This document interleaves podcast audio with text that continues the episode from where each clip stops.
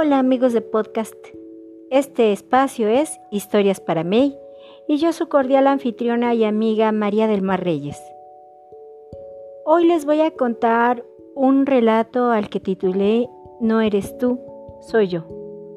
Esta es la historia de Norberto y su pequeña familia, su madre Magdalena y su hermano Gavino. Eran los años 70 del siglo XX cuando Norberto debía iniciar su educación primaria. Ese día, 2 de septiembre, iniciaban las clases y Norberto estaba muy emocionado ya que conocía la escuela solo por fuera, cuando él y su mamá iban por su hermano. Tanto él como Gavino iniciarían el año escolar, solo que Norberto entraría primero de primaria y su hermano cursaría el primero de secundaria. Norberto, al igual que sus compañeritos, llevaba un uniforme blanco y zapatos que le quedaban algo grandes. Debo comentarte que la ropa del niño fue heredada de su hermano. Magdalena hizo pequeños arreglos para ajustarla. Lo único que no pudo fueron los zapatos, que trató de rellenar con periódico para que Norberto no los arrastrara. Magdalena se pasaba todo el día trabajando y solo le daba tiempo para llevar a los niños a la escuela o esperarlos a la hora de la salida.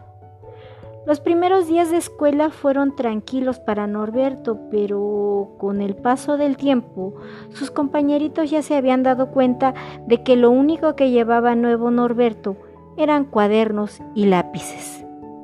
Algunos niños le hacían comentarios de Norberto a sus padres y las reacciones eran las siguientes. Deja de criticar, lo que importa es que Norberto es un niño como tú y su madre quiere, al igual que yo, que su hijo tenga una buena educación. Otros les decían, lógico, un niño pobre y sin papá. Lo único bueno que podría tener es en esta vida es el cariño de su madre y una buena educación. Otros padres molestos reaccionaban así. Dios mío, ¿Qué hace un pobretón entre niños de familias decentes? Debo comentarles que para entonces se consideraba una inmoralidad ser madre soltera y con los últimos comentarios no estoy tan de acuerdo, pues el colegio era de gobierno, a pesar de que la colonia fuese considerada de clase media alta. Eh, eh, debo comentarles, yo también viví en esa colonia y teníamos un colegio particular cada cinco o seis cuadras. La colonia no es, la colonia Condesa en ese entonces no era tan grande, por decirlo así, más bien tan habitada. Bueno, pero ya me desvié y ahora Norbert y ahora Norberto, después de algunos días, empieza a sufrir de lo que hoy llamamos bullying. Antes solo se conocía como travesura de niños sin qué hacer. Al principio solo, solo se desaparecían las tortas de Norberto de su mochila antes de salir a recreo. Después sus compañeritos se reían de él pegándole recaditos en la espalda. Nadie jugaba en el patio con Norberto y hasta las niñas le huían cuando quería incluirse en su grupo de juegos. Pero aún así, Norberto soportaba las burlas pues era mayor su ansia de aprender. Las cosas empeoraron cuando Norberto empezó a utilizar la mano izquierda para escribir. Todos se reían de él, diciendo que era hijo del diablo. Zurdo, zurdo, hijo del chamuco, y Norberto callaba. Nunca los acusó con la maestra o la directora, a pesar de que él ya sabía quiénes robaban su torta, sus lápices o le pegaban recaditos. Su mamá lo regañaba seguido porque tenía que comprar lápices por mayoreo y él utilizaba más que Gavino. Los abusos iban subiendo de tono cuando Magdalena dejó de ir por el niño y mandaba a Gavino.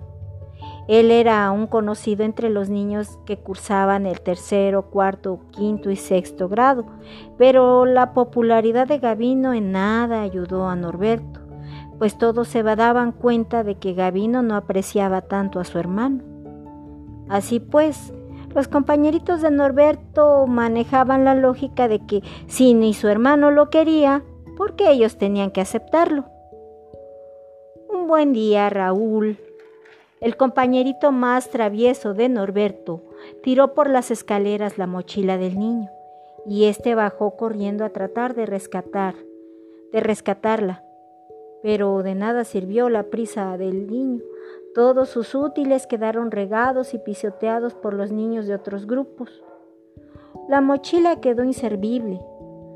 Al ver esto, la maestra María Luisa telefoneó a los padres de Raúl para que repusieran lo que su hijo destrozó. El padre de Raúl se presentó hecho una fiera ¿Qué culpa tiene mi hijo de que ese niño traiga cosas viejas? Y se negó a pagar el daño. La maestra entonces le prestó un costalito a Norberto para que se llevara lo que pudiera. Triste, Norberto tuvo que soportar los reclamos de Gavino y los chanclazos de Magdalena. Así las cosas, Norberto ya se había resignado al maltrato y ni las niñas se comportaban mejor con él. Ya en vísperas del festejo del Día del Niño, los maestros organizaban una kermés donde convivían niños y padres, con el fin de recaudar fondos para el convivio del 30 de abril. Magdalena se lució llevando enchiladas y jícamas rebanadas con chile. Fue la que más dinero recaudó, al grado que los maestros ya también podrían solventar el festejo del Día de las Madres. Esta pequeña victoria de su madre dejó respirar por unos días a Norberto. Pero cuando sus compañeritos se dieron cuenta del visible deterioro de su uniforme y la delgadez que ya tenía el niño, empezaron a molestarlo de nuevo. Para entonces ya Magdalena no le ponía torta, ya que muchos de los niños le comentaron que Norberto se la dejaba robar o la regalaba cuando no tenía hambre. Aún así, el niño no perdía el interés por los estudios. Podía ya leer de corrido, hasta los difíciles libros de secundaria, pues ayudaba a Gavino con sus tareas.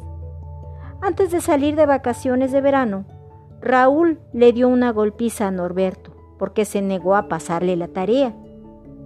Ya para entonces Norberto regresaba solo a casa y trató de curarse como pudo. Para colmo llevaba un citatorio la directora quería platicar con su mamá. Cuando llegaron Gavino y Magdalena, pues habían salido al doctor, Norberto, dejando el citatorio sobre la mesa, se hizo el dormido para que nadie se diera cuenta de su ojo morado. A la mañana siguiente, siempre agachado, Norberto recibió de manos de su madre un recado para la directora en el que le informaba que tenía que pedir permiso para disponer del día y que no sabía cuándo su patrón se lo concedería. Norberto ese día fue el último en entrar al colegio ya que la directora lo detuvo en la dirección para leer a detalle el recado de Magdalena. El niño entró a su salón y todos lo recibieron con una lluvia de gises.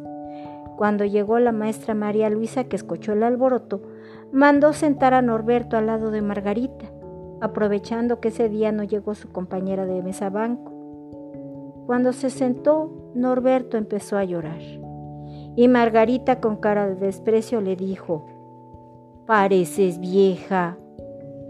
Y trató de sentarse lo más alejada posible de él. La semana anterior Norberto había ganado unos pesos ayudando a una vecina a vigilar a su bebé y sacando el dinero de su bolsillo se compró una torta y un refresco durante el recreo.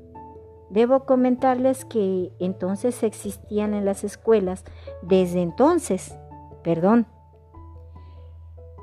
el patio grande donde jugaban los niños de tercero a sexto grado y el destinado a las ceremonias y el patio chico donde jugaban los niños de primero y segundo grado, que también se destinaba a agrupar a los maestros también en las ceremonias. Margarita entró corriendo a la dirección a mitad del recreo, donde justo la directora charlaba con una mamá. Maestra, maestra María Elena, vaya rápido. Norberto tiró al pobre Raúl y se le cayó un diente.